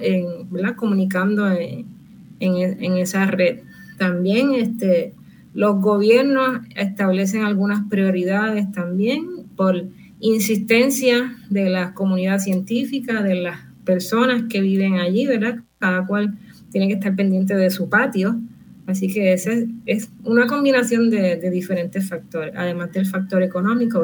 De decidir, pues esto es más fácil de resolver ahora o vamos a pagar un fuego o vamos a invertir dinero para hacerlo, eh, ¿verdad? Un término mayor. Así que ahí están mis dos centavos. Continúen. bueno, volvemos a cómo, cómo, cómo, qué ustedes hacen con ese coral. Digamos, si yo le pregunto a un, a un médico cómo hacen una cirugía de corazón abierto, ¿cómo hacen ustedes la, el tratamiento de un coral? Gracias, ahí. De los corales.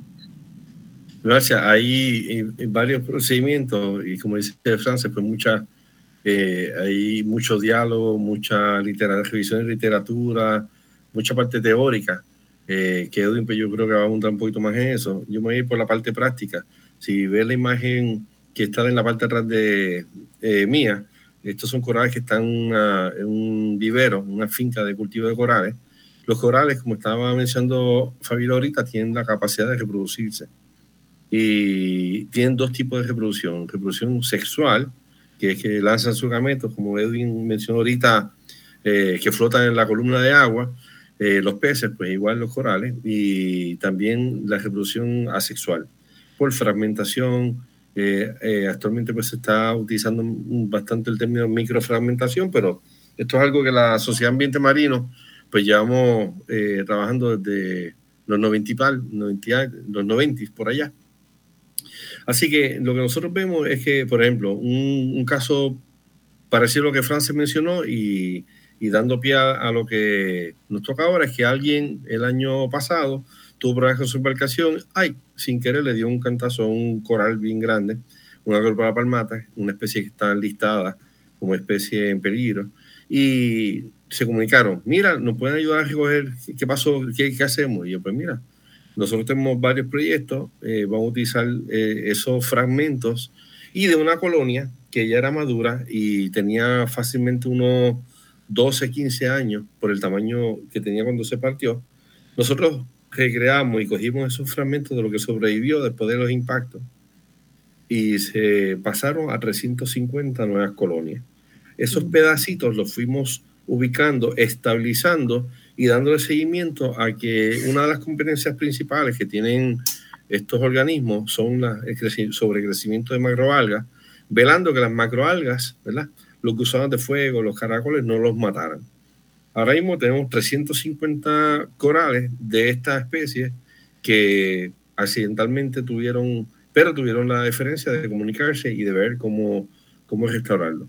Esto le permite eh, en el lugar que va creciendo el coral, permite la atracción de organismos eh, marinos, incluyendo los peces.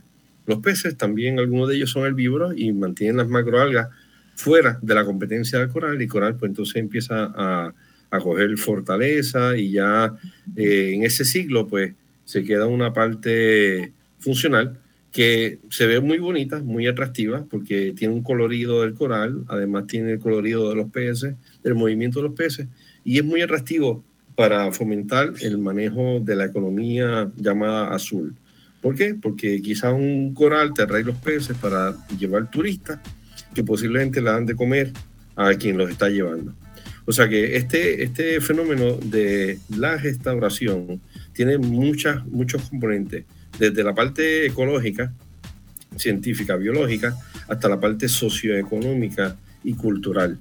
La gente va a, Culebra, nosotros tuvimos el, hace dos semanas atrás investigadores de Australia visitando los proyectos de nosotros y casualmente uno de, ellos estaba tomando eh, datos para hacer una comparación en uno de los arrecifes de la Gran Barrera. ¿Y qué tiene que ver la Gran Barrera en Australia con los arrecifes de culebra. Bueno, aparentemente él los encontró en muy buen estado. Muy buen estado, no porque estén así, es que la Sociedad Ambiente Marino lleva mucho tiempo dedicando a, la recuperación y la rehabilitación de estos ecosistemas. Así que esperaremos ese resultado de la comparación entre un arrecife que se invierte en 78 billones eh, en restauración, como son los arrecifes de la Gran Barrera en Australia, y un arrecife con poco presupuesto, ¿verdad? Poquito fondo, mucho voluntariado, mucho, mucho deseo y mucho corazón este, acá en la isla municipio de Culebra. Pero el proceso es básicamente desde que detectamos que alguien ve algo que no pasó bien, cómo lo arreglamos. Entonces ahí vamos viendo qué, qué se puede hacer. Por ejemplo, ahora murieron los erizos, Erin puede hablar también de eso en un momento, eh, y el efecto que tiene esto con estos organismos que son de fondo. Ventila. Eh, creo que tenemos que ya ir a una pausa. Cuando volvamos, quiero que que no terminemos el programa sin hablar de los estudiantes, ¿verdad? Cómo funciona ese programa de mentorías y cómo funciona el programa de, voluntariado. Eso es lo que quiero en los primeros 15 minutos para después dejar paso a preguntas, porque muchas veces la audiencia tiene preguntas, a veces se va todo el mundo para la playa, hoy yo puse en el Facebook mío, si se van a la playa, escúchenlo por Facebook Live, que mucha gente lo hace desde la playa, eh, y pueden hacer todavía sus preguntas. Hay comentarios muy buenos desde, desde el Facebook Live. Eh, uno dice, por ejemplo, que qué bueno que grupos como ustedes pudieran aliarse con otros tantos grupos que estamos todos trabajando fragmentadamente en distintas cosas, pero que al fin todo podría ser, ¿verdad?, un gran movimiento ciudadano para cambiar el país. Eh, yo estoy convencida de eso, ojalá podamos podamos hacerlo y podamos este, tener un impacto. Pero vamos a la pausa y volvemos entonces con las mentorías y con el programa de voluntariado y con los, las llamadas de ustedes. Si quieren llamar por el 787-292-1703, 1704 y 1705. Tenemos tres líneas habilitadas, por cualquiera nos pueden conseguir. Hagan sus preguntas a cualquiera de estos expertos especialistas que tenemos aquí en nuestros, en nuestros ambientes marinos. A la pausa.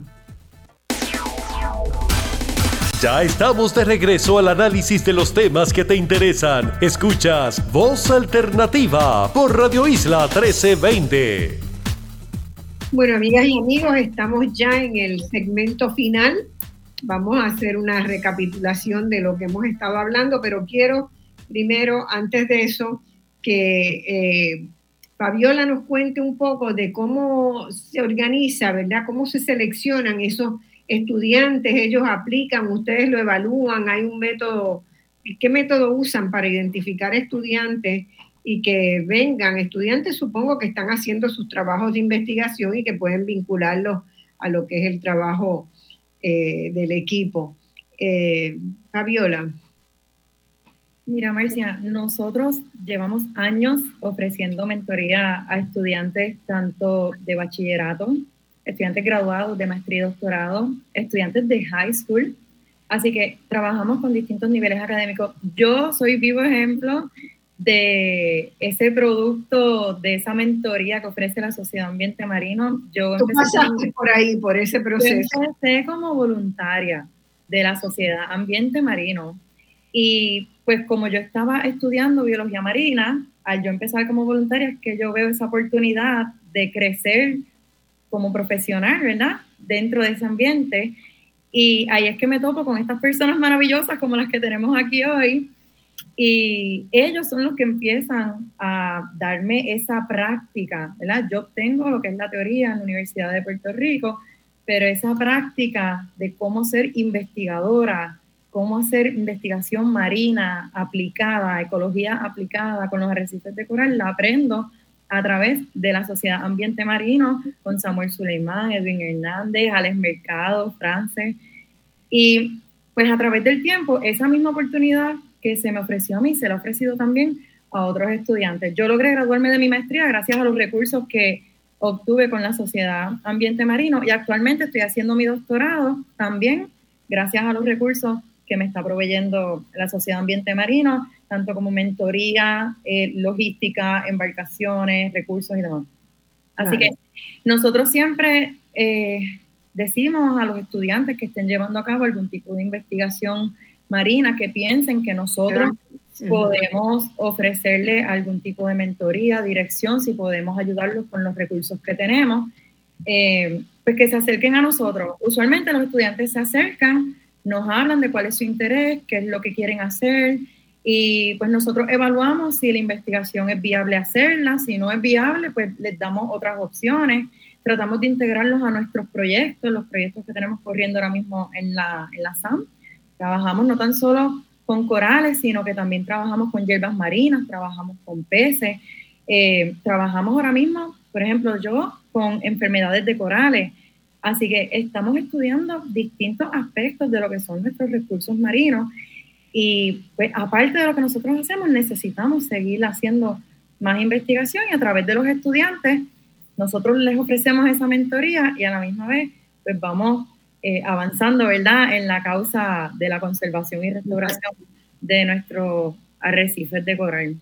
Me parece un modelo extraordinario, ¿verdad? Porque es muy dinámico y combina eso de lo que fue, ¿verdad? La, eh, esa visión que, se ha defendido mucho en América Latina de la investigación-acción, ¿verdad? De que la investigación no sea meramente para escribir un libro y que quede, y que quede ese conocimiento encuevado, sino que el conocimiento permita una, acción tanto gubernamental como de toda la sociedad. Este, y, cada vez, disculpa, cada vez son más los estudiantes están, se están acercando y te voy a decir por qué.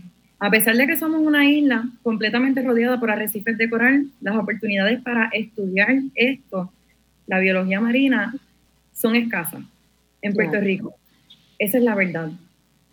Y la SAM se ha convertido en una plataforma eh, accesible para estudiantes que quieren estudiar biología marina. Yo a cada rato conozco personas que me dicen, ay, tú eres bióloga marina, yo quería estudiar biología marina, pero, y vienen con los peros. Y gran parte de esos peros es la escasez de, esas oportunidades que existen para los estudiantes.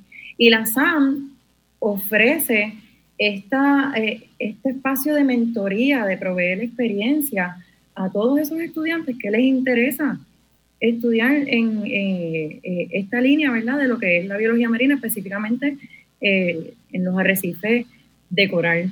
Este, así que como organización sin fines de lucro, no tan solo haciendo investigación, no tan solo haciendo restauración, también somos una organización que, que es un recurso tremendo para estos estudiantes que se quieren dedicar a lo que es la biología marina a, eso lo cabría añadir que Fabiola es la primera mujer en Puerto Rico ever que acaba de recibir una de las becas más importantes de, en Estados Unidos, que es la beca Nancy Foster, eh, que tiene la NOAA.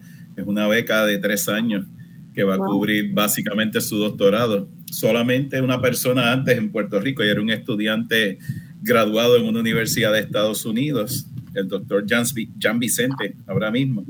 Eh, fue el primero hace más de una década, pero ninguna mujer. Así que yo creo que Fabiola es ejemplar en el contexto de, de, demostrar que no solamente desde el trabajo de una ONG se puede lograr estas grandes victorias, pero es una chica que evidencia que la mujer también tiene un potencial que se está abriendo cada vez más en todas estas carreras en el aspecto de ciencia, ingeniería, matemáticas, artes, tecnología, etcétera. Así es que es un producto de lo que ha sido el trabajo de la SAM, que ha catapultado no sé ni cuántas maestrías y doctorados, a lo mejor Samuel tiene ese dato, pero que hemos llevado eh, estudiantes que llegan desde la escuela y logran pasar la universidad y han continuado carreras en estas disciplinas y esa experiencia que han tenido ha servido. Y eso es educación para la liberación. Eso hasta Paulo Freire lo hablaba, aplicado a la cuestión marina. Claro, Entonces, justamente ese método, ustedes están usando el método Paulo Freire, consciente o inconscientemente lo han estado, lo han estado usando para formar gente con capacidad de análisis crítico, con una visión eh, ¿verdad? global de los problemas. Eh, muy bien. France, y los voluntarios, ¿se te hace fácil o difícil conseguir tus voluntarios? Tú entraste como voluntaria, pero fuiste de la fundadora. ¿Cómo fue? Sí, eh, cuando Samuel tenía su escuela de buceo en, pleno apogeo, pues habíamos unos cuantos que éramos también estudiantes en la, en la UPR, la mayoría de nosotros, y pues era como que lo que estábamos estudiando, ¿verdad? Ahora los bachilleratos le añaden un componente de investigación, pero cuando yo estudiaba, tú hacías la investigación, si eras igual de presentado que, que tus profesores, así que pues era una forma de aplicar lo que estábamos aprendiendo al día a día, a lo que a uno le gusta, que era el buceo, la playa. Y de ahí entonces fue que surgió eh, eh, darle, ¿verdad? concretizar esta idea que Samuel este, nos fue fomentando en nosotros. Y pues voluntarios cada vez que vamos a alguna charla, este, una entrevista, pues todo el mundo siempre se emociona porque pues, es algo que, la gente puede ver. Mira, hoy aprendimos esto y ahora lo vamos a aplicar en, nuestro, en nuestro ambiente, en nuestra isla. Y voluntarios siempre hay. El problema es que a veces tenemos demasiados voluntarios y no tenemos eh, el recurso para moverlos a todos a, a los lugares y que, que queremos hacer este proyecto. Eh, y pues hay algunos que empiezan, ¿verdad? Como todos, tenemos un grupo grande y cada vez se van, este, como que goteando y entonces terminamos con uno o dos valientes que entonces siguen eh, la marcha, porque, ¿verdad? El trabajo eh, es físico, bajo los elementos, ¿verdad? El sol, la sal, y pues hay que, hay que gustarle de verdad y tener desempeño para continuar. Pero... Y como cuánto, y los voluntarios los usan también en limpieza de playa, ¿qué, qué programas usan los voluntarios o en todas las, en todas las fases?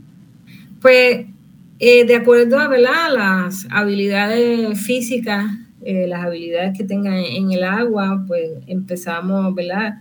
Bien, o las edades también, es más fácil llevar a, los niños pequeños y empezarlos a educar, mira, esta es la playa, tenemos que mantenerlo limpio, eh, y así vamos de acuerdo a las edades, las habilidades y, y, la necesidad también, porque dependiendo del proyecto, pues podemos tener un proyecto que necesitamos un contable que a lo mejor la persona dice, yo a mí me da miedo nadar, pero yo los quiero ayudar, así que necesitamos culpables, necesitamos administradores, todo lo que... Abogados también, así que todo lo que para que estos proyectos continúen, ¿verdad? construyan bien esa base de, de voluntarios, porque muchas veces cuando uno está buscando financiar proyectos, que es la pregunta que le voy a hacer a Samuel ahora, eh, pues que tengas una base de voluntarios, que tengas un programa de mentoría, son elementos que pesan mucho para uno poder conseguir dinero para, para proyectos de sostener este trabajo, ¿verdad? Que es un trabajo que sabemos que no se sostiene con tres pesos y que el, dinero público en Puerto Rico difícilmente va, va, este, va a ir en esa dirección, porque cuando hay hay muy poco, ¿no? Y, y uno tiene que estar dentro de la estructura de los favorecidos. Eh, así que eso me parece que es muy bueno y que en ambos casos deben tratar hacer un, un, un, compromiso con levantar esos bancos de información de manera de que puedan demostrarlo. Sí, tenemos un listado grandísimo y pues eh, también de acuerdo al tipo de proyecto y la disponibilidad de espacios, por ejemplo, si es un área que podemos meter seis personas, pues hasta ahí. Si hay otro que podemos meter hasta 12 personas, pues ahí entonces. Claro, claro.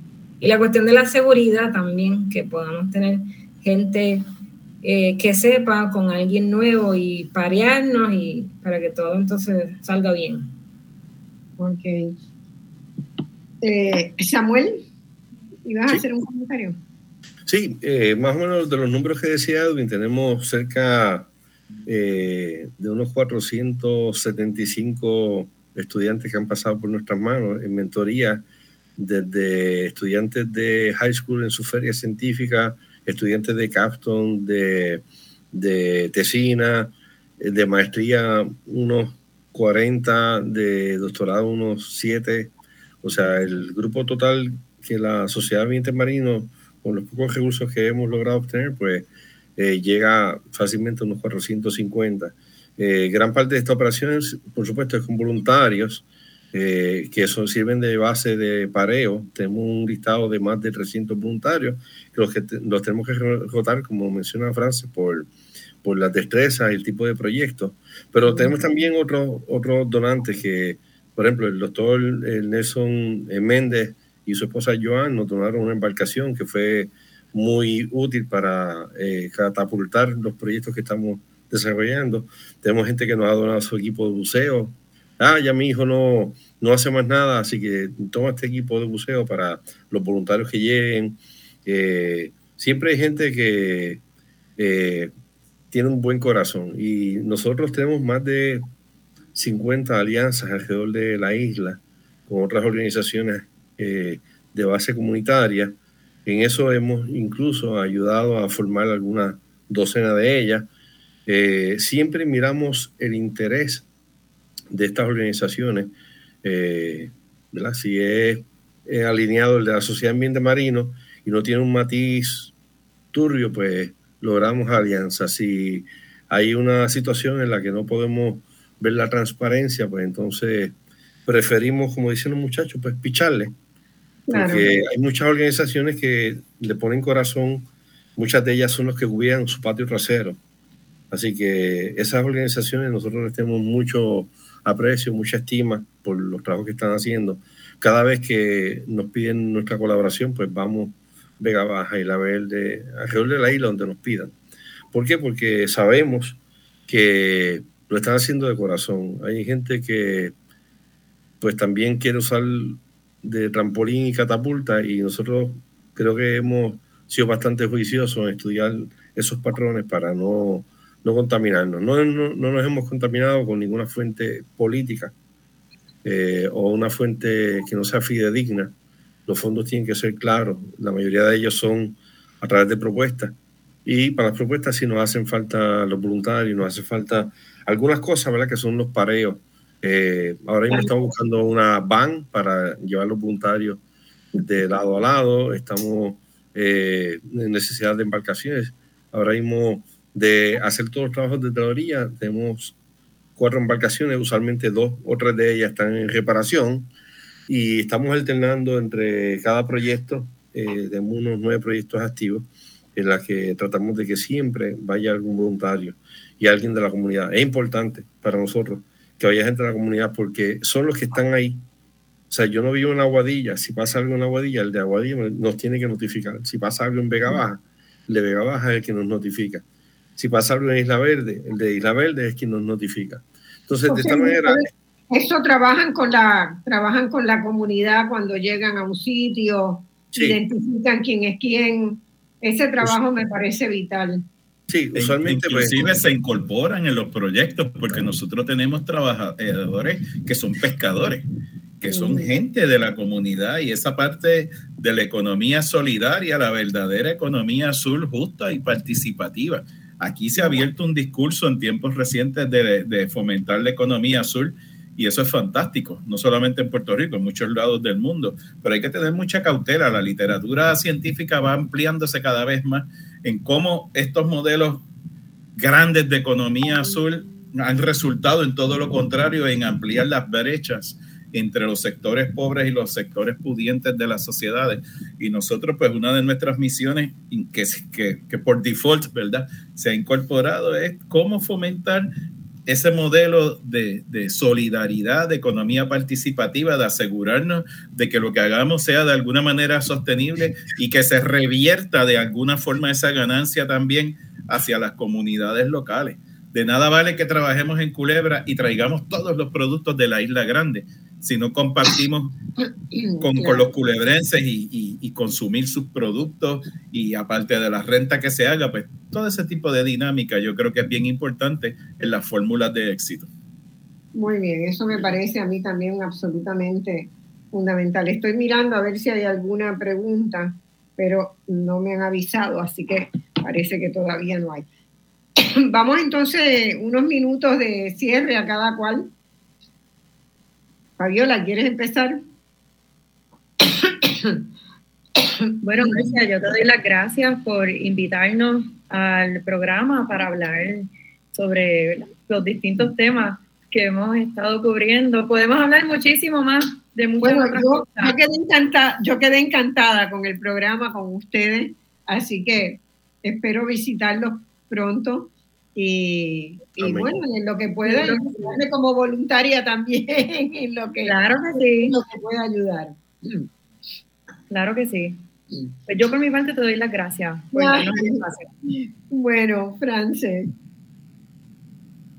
Igual, este, gracias por la oportunidad que nos das de exponer estos trabajos que estamos haciendo y de que la gente sepa ¿verdad? que estamos aquí para para ayudarlos este, como personas, como país, y gracias a ustedes por esa colaboración y esa gran ayuda que nos has dado en el día de hoy. Yo lo que, lo que les digo es que tienen, o sea, ustedes han trabajado mucho tiempo ya, 20 años, 21 años, ya llegaron a la mayoría de edad y tienen un, un tesoro en sus manos que es importante cuidarlo, seguirlo bien. Es importante también hacer mucho más, ir profundizando en eso que hablábamos a principio, ¿verdad? Cómo todos estos problemas de Puerto Rico se enlazan, se relacionan, quién está trabajando con quién, no necesariamente en el ámbito de ustedes, pero puede haber en otros ámbitos que sean absolutamente claves, como identificamos aquí, ¿verdad? Los que trabajan en agroecología, que, son absolutamente necesarios para ayudarles a que ellos logren fortalecer eh, la visión y el discurso de que se puede hacer una buena agricultura sin dañar el medio ambiente. Eh, entonces, este, e, esos enlaces, ¿verdad?, que van a generar relaciones indirectas y muy poderosas para todo el mundo. ¿Qué más, Edwin? Bueno, para mí ha sido un absoluto privilegio eh, que una persona con la trayectoria y la verticalidad de Marcia Rivera nos haya invitado a, su casa a compartir este espacio. Eh, así es que para mí, pues agradezco grandemente. Me parece importante que estos tópicos se discutan con, con el pueblo, no solamente que las conversaciones se queden entre científicos y este tipo de cosas a las que nosotros de nuestro contexto estamos acostumbrados. Me trajo muchísimos recuerdos la mención del CEREP, porque cuando yo era estudiante subgraduado en Humacao, tuve mucho acceso a recursos que trabajaban. Este, Nilsa Medina, por ejemplo, es un ejemplo de alguien que me dio a mis talleres hace un montón de tiempo. Y, y parte de mi formación Nilsa es mi hermana de la vida, ¿verdad? La hermana que me regaló la vida. Y curiosamente a una de sus hijas yo le di clase y después al mucho tiempo fue que supe que era su mamá y, muchas cosas así, ¿no? Eh, pero esa fue mi, parte de mi formación, aparte de biólogo marino, pues yo tuve una educación callejera, como yo le digo, de trabajo comunitario, que tuve mentores fantásticos, que puedo hacer una lista completa de gente, que, que, para mí esa formación fue instrumental y, y mi consejo a, los jóvenes que estén quizás viendo el programa o escuchándolo, es que, que, abran sus ojos. No solamente la ciencia es mirar por un microscopio y que sea reduccionista, es que tenemos que meternos en el contexto del país y que lo que hagamos busquemos de alguna manera cómo ayudar en eso. Así que en eso, pues, Sami nos ha tenido a nosotros bien claro siempre. Y, y, eso es una de las cosas que más yo le admiro a él. Muy bien. Gracias. Fíjate, cómo los caminos se cruzan. Cuando yo entré a, la universidad, yo iba a estudiar, yo iba para ciencias naturales, e iba a estudiar, iba a ser científica, ¿verdad? Y Aristalco Calero, yo estaba en el programa de honor y Aristal, tomé una clase con Aristalco el primer año y me desvió, hizo un, un cruce así, yo llegué a la conclusión que desde la economía iba a poder ayudar más a Puerto Rico error craso, porque la economía ha sido responsable de todos los problemas del país, ¿verdad? sostener una economía neoliberal desde el proceso de enseñanza, desde todo, ¿verdad? Eh, sostener ese a ultranza, ese neoliberalismo que, realmente mirándolo con, con, ojos fríos y sosegados, nos ha traído muchos problemas. Pero nunca dejé la ciencia, nunca dejé la ciencia. Yo estudio muchísimo de ciencia todo el tiempo, soy autodidacta en ciencia. Eh, no, en el, no en el campo en que ustedes están, aunque la microbiología era una de mis opciones, ¿verdad?